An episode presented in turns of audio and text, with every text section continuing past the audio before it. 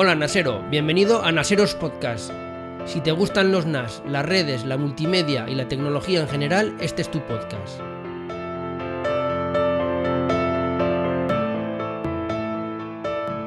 Hola de nuevo Naseros, ya estamos de vuelta, ya me conocéis, yo soy Mac Hosan y este es el podcast del blog de Naseros.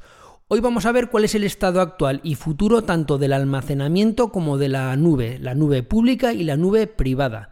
Vamos a ver a qué ritmo está creciendo este almacenamiento, qué cantidad de datos se prevé que vamos a manejar en un futuro y lo mismo con la nube pública, con la nube privada, quién es el que se está llevando mayor parte de este pastel, cuántos ingresos genera, vamos a ver cómo se reparte todo este negocio ¿Y por qué? Pues muy sencillo, porque todos nosotros, tanto a nivel de empresa como a nivel particular, cada día generamos una mayor cantidad de datos, cada día necesitamos más datos, necesitamos almacenarlos y procesarlos de una manera más rápida y vamos a ver cómo se hace eso a nivel mundial. Vamos a ver cómo se procesan todos esos datos y vamos a ver dónde se almacenan. A nivel particular, todos vosotros lleváis un smartphone encima, pensad las fotos que hacían hace unos años y las fotos que hacen ahora, cada vez las fotos pesan más, ocupan mayor cantidad de espacio. También cada vez hacemos más fotos por la facilidad de uso de sacar un teléfono y hacer una foto, no es como antes que había que salir con la cámara digital, cuando ya salieron las cámaras digitales. Y luego la cantidad de contenido digital que consumimos es muy alto. Ya básicamente todo lo que consumimos es digital. Nosotros ya consumimos la prensa a nivel digital, vemos la televisión a través de, Internet, vemos YouTube, vemos Netflix, vemos HBO, la música es a través de plataformas digitales, de Spotify, la, la plataforma de Apple. El comercio electrónico está en auge, es decir, cada vez necesitamos una mayor capacidad de procesamiento y de almacenamiento. Eso a nivel personal, a nivel particular. ¿Qué ocurre con las empresas? Pues tres cuartos de lo mismo. Las empresas cada vez generan una mayor cantidad de datos. Son datos que necesitan generar, que necesitan luego procesar y almacenar, porque cada vez es más importante tener esos datos y entenderlos para el buen funcionamiento de una empresa, para tener procesos más eficientes. Y eso sin mencionar el famoso Machine Learning, el IoT, las inteligencias artificiales, que cada vez tienen mayor impacto en las empresas y generan una cantidad de datos brutal. Haré un podcast solo para esto, para explicaros el tema del IoT y de las inteligencias artificiales dentro de las empresas, pero os puedo decir, os puedo garantizar que están teniendo un crecimiento muy muy importante y que las empresas que se queden fuera de esto, pues lo van a pasar mal porque tienen una ventaja competitiva muy grande. Entonces, como podemos ver, tanto a nivel personal como a nivel de empresa, cada vez generamos más datos, cada vez necesitamos almacenarlos y procesarlos de una manera más rápida. Y para que os hagáis una idea, se estima que para el año 2025 la necesidad de almacenamiento a nivel mundial alcanzará los 163 zettabytes. Esto es mucho, esto es poco, pues os puedo decir que esto es una barbaridad. Un zettabyte son mil millones de terabytes. Pensad la cantidad de información que se puede almacenar en un terabyte. No hace tanto tiempo que existen los discos de un terabyte. Antes los discos ni siquiera se medían en teras, se medían en megas y en gigas. Los discos de tera no llevan tanto tiempo en el mercado, aunque ahora ya tenemos discos de, de 4, de 6, de 8 y de 12 y 14 teras, pero no son tan recientes en el mercado. Pues pensad lo que serían mil millones de terabytes. O lo que es lo mismo, un billón, billón europeo, un millón de millones de gigabytes. Es una cantidad muy grande. Se me ha olvidado comentar que todos los datos que voy a dar con todas las gráficas, estadísticas y todo, las tenéis en un post que hice hace unos días. De hecho, quería haber grabado este podcast a continuación de escribir el post. Entonces, este post, como ya sabéis, lo tenéis en Naseros, entre www.naseros.com. De todos modos, voy a poner el enlace en las notas del podcast. Entonces, pues bueno, yo voy a hablar de cifras, de datos, de gráficas lo voy a intentar explicar para que no haga falta ir a verlo, pero el que quiera tener todos los datos y entender mejor este podcast, pues bueno, que vaya a Naseros y allí tenéis el post. Entonces, como decía, el, un zettabyte es una cantidad de información muy muy grande. Ya sabéis que la cantidad más pequeñita es el bit, luego un byte son 8 bits ya pasamos de allí al, megabyte, lo que comúnmente la gente llama un mega, el giga, el tera, pues bueno, un zettabyte sería 10 elevado a 21 bytes. O sea, una cantidad muy muy grande. He hecho una tabla que la tenéis en el post con toda la equivalencia de todos los nombres de gigabyte, terabyte, petabyte, toda la equivalencia la tenéis en el post en una tabla que he hecho. Entonces, el crecimiento es muy muy grande. ¿Por qué? Porque vamos a necesitar 163 zettabytes en el año 2025, eso es lo que se estima, pero ya para el año que viene vamos a necesitar 47 zettabytes. ¿De dónde venimos? Pues para que os hagáis una idea, en el año 2005, no hace tanto del año 2005, la cantidad de almacenamiento era de 0,1 zettabytes. Es decir, hemos pasado en el año 2005 de 0,1 al año 2025 que necesitaremos 163. Como veis, la diferencia de magnitud es muy muy grande. En el año 2010 los requerimientos fueron de 2 zettabytes y ahora estamos hablando que para el año que viene vamos a necesitar casi 50. Entonces, el crecimiento, como se puede ver, es exponencial, la cantidad de datos que necesitamos almacenar cada vez es más grande y en el post tenéis una tabla donde una gráfica donde está desglosado por el tipo de datos, por el tipo de uso, cómo va a ser ese crecimiento. Si va a ser para la empresa, si va a ser para almacenamiento y backup, si va a ser para imagen y vídeo, para entretenimiento, es decir, está desglosado. Para que os hagáis una idea, para el año 2025 solo el entretenimiento va a necesitar alrededor de unos 30 zettabytes. Tened en cuenta que nosotros cuando vemos Netflix, cuando vemos HBO, cuando vemos YouTube, cuando vemos cualquier vídeo, cualquier contenido multimedia o escuchamos música, tiene que estar alojada en algún sitio, tiene que estar alojado en algún servidor. Pues bueno, solo para el año 2025 vamos a necesitar 30 zettabytes solo para nuestro ocio. Entonces ya sabemos que vamos a necesitar mucho almacenamiento, pero ¿dónde va a estar ese almacenamiento? ¿Dónde va a estar toda esa capacidad? Pues va a estar en grandes servidores, en hardware. Ese hardware, ¿cómo se distribuye? ¿Cómo, ¿Cómo va a evolucionar o cómo ha evolucionado el hardware que va a procesar todos estos datos?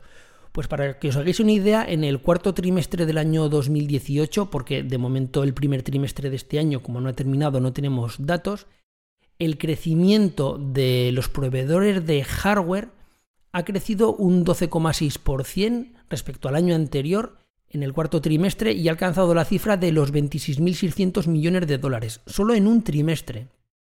Como podéis ver, es un crecimiento muy grande del 12% y una cifra de negocio muy alta. Esto a nivel mundial.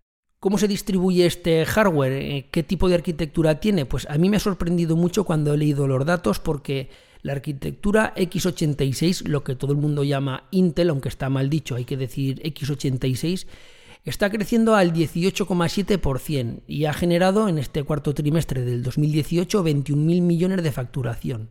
Mientras que la arquitectura ARM está en franco retroceso porque ha caído un 21,6% de un año para otro, del año 17 al año 18. Eso es mucho, una caída del 21%, mientras que la arquitectura x86 ha subido un 18,7%. Esto a mí me ha sorprendido mucho porque hace un año, dos años máximo, había como una batalla, se discutía mucho por los foros y por muchos sitios si la arquitectura ARM iba a triunfar en servidores y si iban a montar servidores con ARM, porque ya sabéis que los procesadores ARM han evolucionado mucho, son muy potentes, de hecho todos lleváis un procesador ARM en un smartphone y ya sabéis la capacidad que tienen hoy en día los smartphones, entonces el gran problema que tienen los data centers, todas estas grandes infraestructuras, un gran problema que tienen es el gran consumo energético que tienen.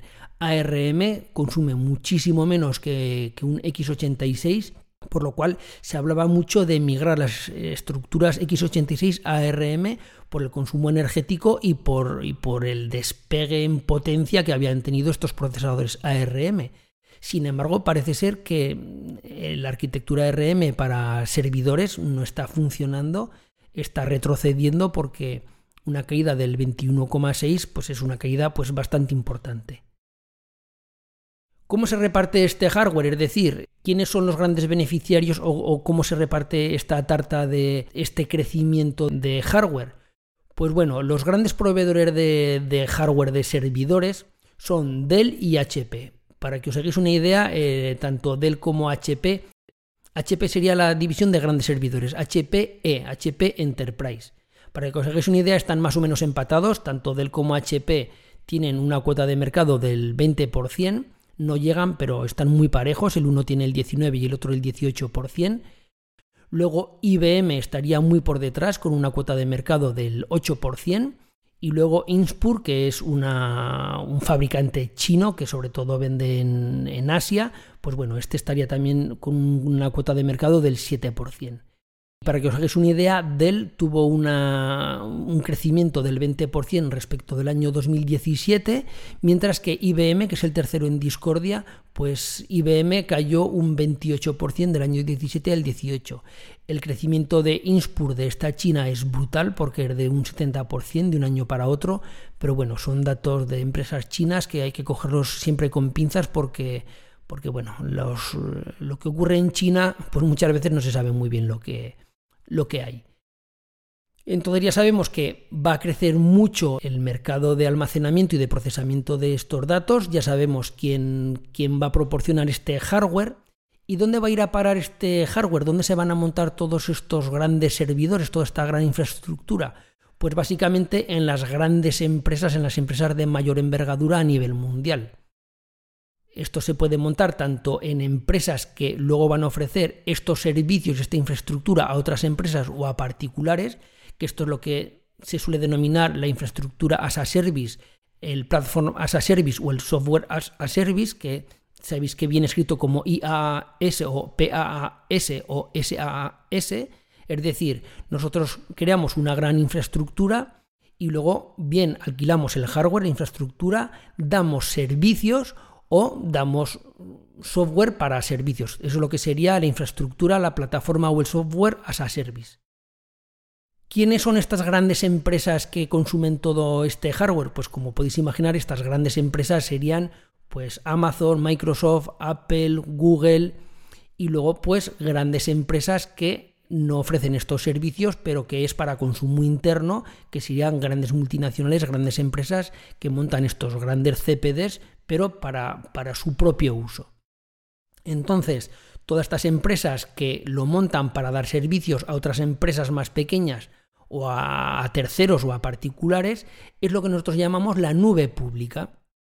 La nube pública también ha crecido mucho. Yo antes de nada quiero que tengáis claro qué es la nube. Mucha gente se piensa que la nube es algo etéreo, que nadie sabe dónde está, que está por ahí como flotando por el espacio, que, que nadie sabe muy bien dónde está. Pero no, la nube pública, como, como habréis oído muchas veces, habréis visto pegatinas, memes, camisetas, la nube como se suele decir, es el ordenador de otra persona. La nube es un ordenador que está en otro sitio y que su dueño pues te lo alquila explicado de una manera muy bestia, muy tosca, pero básicamente la nube o el cloud, lo que la gente llama el cloud, es eso, es un ordenador, realmente no es un ordenador, sería un servidor que está en otro sitio, que está en algún sitio que no sabemos dónde está, pero que básicamente nos ofrece servicios y que hay alguien que es su dueño y que realmente es el que hace el mantenimiento y el que nos vende esos servicios. ¿Cómo se ha comportado la nube pública, el cloud? Pues exactamente igual que, como veníamos comentando hasta ahora. Si crecen los datos y si crece el hardware es porque la nube está creciendo.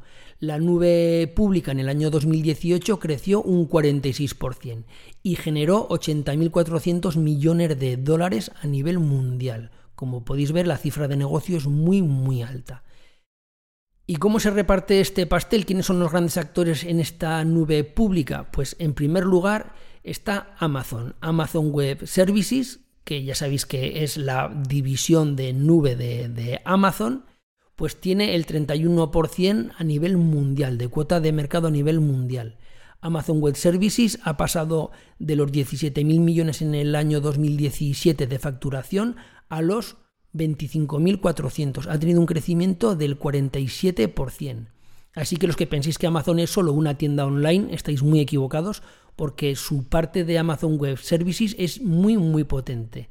Para que os hagáis una idea, Amazon Web Services ya representa el 11% de la facturación total de Amazon y es el triple que tenía hace tan solo 5 años. Y además el margen de beneficio de, Amazon Web Services es muy muy alto. El margen de beneficio sobre la infraestructura que tienen es, creo recordar que llegaba al 80%. Así que Jeff Bezos lo vio muy claro hace años apostó por la nube y bueno, pues hoy en día pues tiene un predominio mundial tremendo y básicamente pues muchísimos servicios y, muchísimas páginas web y muchísimas cosas que ahora no voy a, relatar están alojadas en la nube de Amazon. El segundo en discordia sería Microsoft con su famoso Azure o Azure o Azure, cada cual lo dice de una manera.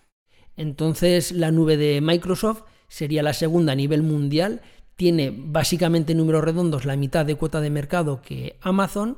En el año 17, en 2017, tuvo 7.400 millones de ingresos y en el 18 13.500. Tuvo un crecimiento del 82% del año 17 al año 18. Como podéis ver, se manejan cifras de crecimiento muy muy altas. Lo mismo, Satya Nadella eh, lo vio también muy claro. Satya Nadella le dio un rumbo totalmente distinto a Microsoft después del desastre de Steve Ballmer. Supo ver el, potencial que tenía la nube. Vamos a, un mundo lleno de servicios a terceros y bueno, pues el rumbo que, ha tomado Microsoft para mí es muy acertado, el que ha dado Satya Nadella y ya es la segunda nube a nivel mundial con un 13% de cuota de mercado. La tercera sería Google. Google está bastante alejada de, las dos primeras porque solo tiene un 6%. Bueno, este año 2018 tiene un 8% de cuota de mercado frente al 16 que tiene Microsoft y el 31 que tiene Amazon. Pero bueno, es la tercera en discordia y ha crecido muchísimo porque ha crecido del año 17 al año 18 un 93%. Ha pasado de los 3.500 millones a los 6.800. Y bueno, y luego, como ya sabéis, Google Cloud ya no solo es el volumen de negocio que tiene directo a través de los miles de millones que genera a través de su nube alquilándola, sino todo el conglomerado que tiene Alphabet, que tiene Google, pues para interconectar unos servicios con otros. Y bueno, aunque los ingresos muchas veces no le llegan directamente a través de Google Cloud, tiene otras maneras de monetizar esa nube, por lo cual los 3.500 millones de dólares de, esta nube de Google, pues bueno, yo realmente los incrementaría bastante por los servicios indirectos que genera. Y luego ya la cuarta y la quinta, pues tendríamos a IBM y a Alibaba. Alibaba ya sabéis que es una empresa china está muy implantada en lo que es Asia, tanto en Europa como en Norteamérica tiene muy poquita implantación. Ahora están haciendo esfuerzos por, implantarse aquí en, Europa, pero bueno, de momento básicamente su nube se, está centrada en, en Asia, allí tiene mucha fuerza. Su cuota de mercado a nivel mundial es relativamente baja porque es solo de un 4%, pero bueno, como yo suelo decir, son datos de China, son datos que hay que cogerlos con pinzas. Y a mí me falta aquí una nube pública, me falta una empresa, que es Apple. ¿Por qué? Pues porque si vamos al ranking de las mayores empresas tecnológicas del mundo, o incluso si vamos al ranking de las mayores empresas por capitalización bursátil, siempre está Apple. Apple de hecho suele saltar entre el primer lugar, segundo, tercero, ya sabéis cómo funciona esto, que van cambiando de posición ya sabéis que llegó a tener la famosa capitalización bursátil del billion, de que llegó a un billón, aunque luego lo, ha perdido.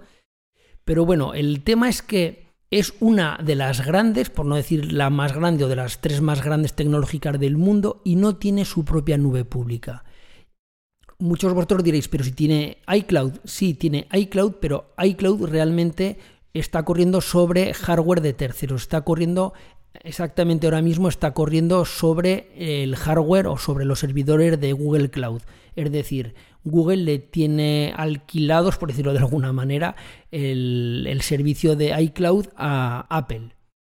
Yo creo que esto es un error. Hace muchos años, cuando estaba Steve Jobs, ya intentó llegar a un acuerdo con, con, Dropbox, aunque Dropbox no tiene servidores como tal, porque los tiene creo que alojados en, en Amazon, pero yo creo que es un error el que Apple, con la capitalización tan grande, con la cantidad tan grande que tiene de dinero, no apueste por tener su propia infraestructura, por tener sus propios servidores, para no tener que depender de servicios de terceros. Yo creo que aquí hay un pastel muy goloso, hay mucho dinero en juego y ya no solo por los ingresos, ya habéis visto que los ingresos y el crecimiento es exponencial, que hay mucho dinero en juego, sino por el no depender de una infraestructura de terceros. Yo creo que con la cantidad de dinero que tiene Apple en efectivo, con la cantidad de dinero que maneja, yo creo que perfectamente podría ir poquito a poco montando su propia infraestructura para, igual que hace con todo su hardware, con sus ordenadores, sus tablets, sus smartphones, que, tanto el hardware como el software están integrados muy bien porque todo es suyo, tanto su hardware como su software, yo creo que a nivel de servidores debería hacer lo mismo. Yo creo que debería tener su propia nube sobre su propia infraestructura, porque aunque ahora ha mejorado mucho iCloud, ya sabéis que hubo épocas que iba mal y aun con todo no termina de ir todo fino que debería ir. Es mi opinión personal, ya sabéis que doy mucho la paliza con esto en Twitter, pero bueno, yo creo que Tim Cook debería dar el paso a, entrar a este reparto. Sé que no lo va a hacer, sé que Tim Cook eh, opina de otra manera, que se centra en otro tipo de servicios, pero bueno, yo creo que sí que debería entrar. Esto sería en cuanto a la nube pública. Es decir, ya hemos visto que crecen los datos, ya hemos visto que crece el procesamiento, ya hemos visto quién fabrica este hardware, ya hemos visto las empresas que utilizan este hardware para proveernos de servicios. Pero ¿qué ocurre con la nube privada? Pues que la nube privada también está creciendo de una manera muy rápida, de una manera exponencial. ¿Dónde está esta nube privada?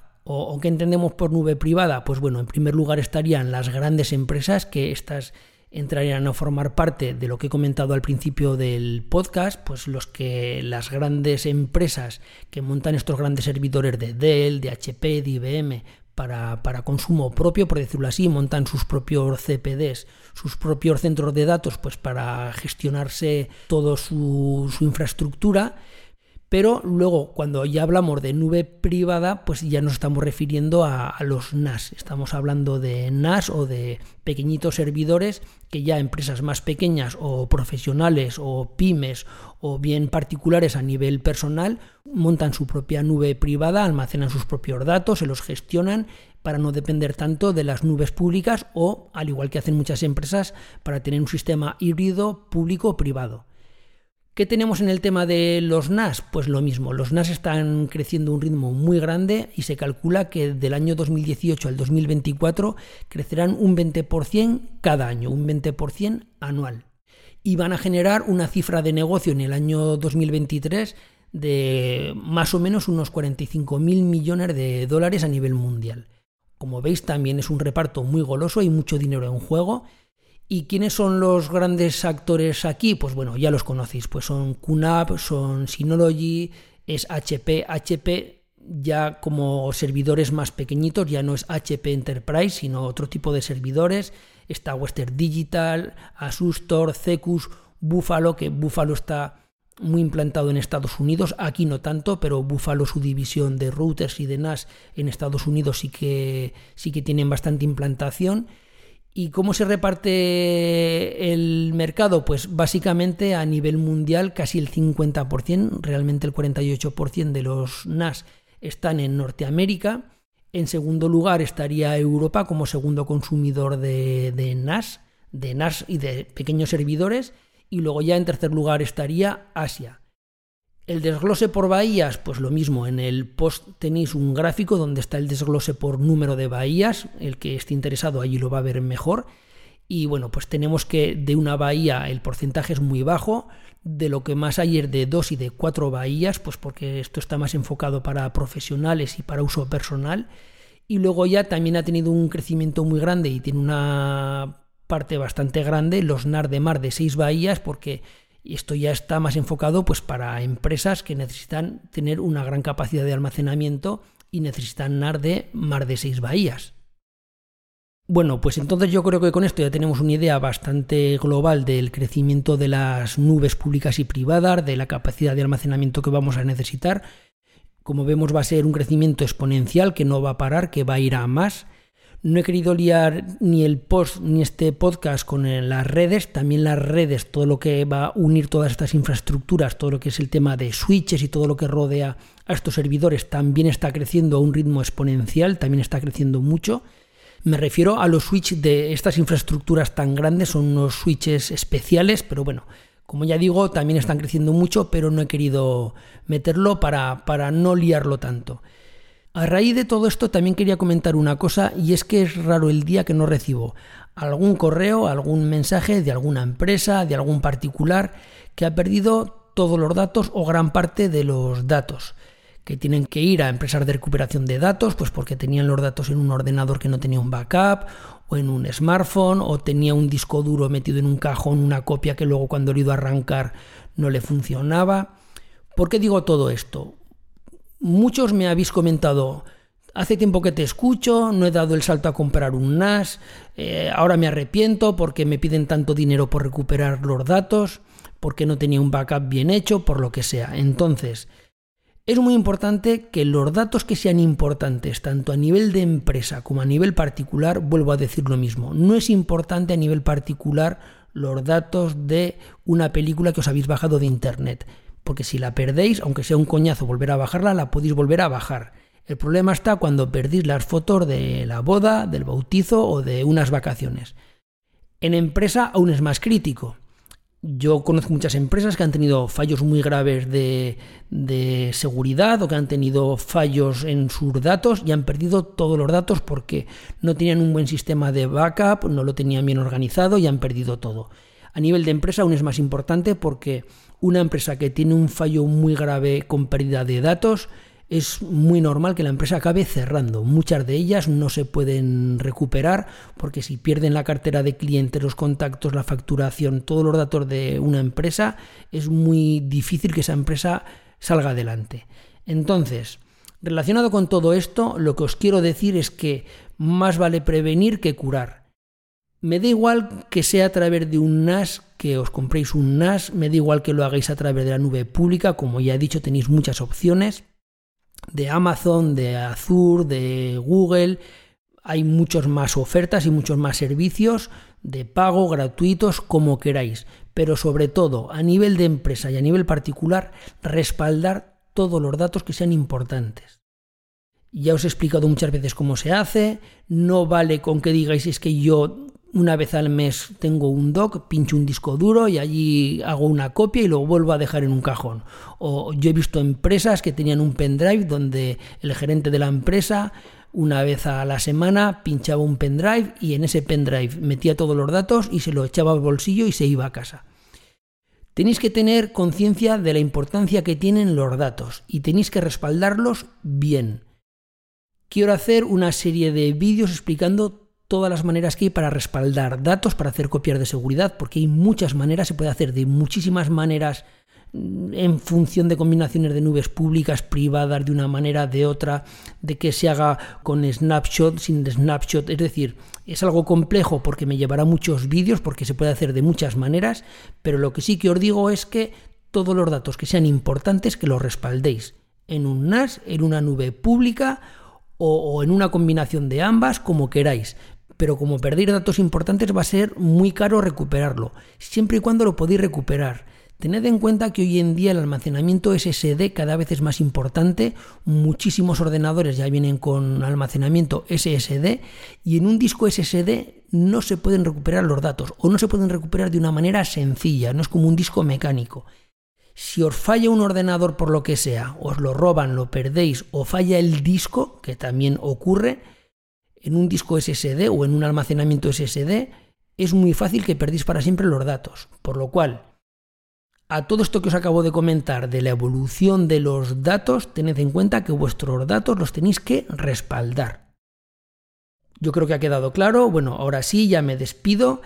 Quiero volver a darle las gracias a iData por patrocinar este podcast, a idata.es. Ya sabéis que está muy enfocado al sector profesional que tiene toda clase de NAS, de switch, de tema de redes y de almacenamiento para el sector profesional, ir allí, echarles un vistazo a www.idata.es y bueno, ahora sí me despido, esto ha sido todo, nos vemos en la próxima, un saludo y adiós, bye bye.